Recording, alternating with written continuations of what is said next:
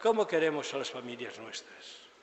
¿Cómo nos esforzamos por darles ese aliento con nuestra sonrisa, con nuestra alegría, con nuestro servicio, con nuestro interés, con nuestra conversación? San José María a veces nos recordaba, basta una sonrisa para poner en el ánimo de las otras personas esa fuerza para continuar luchando.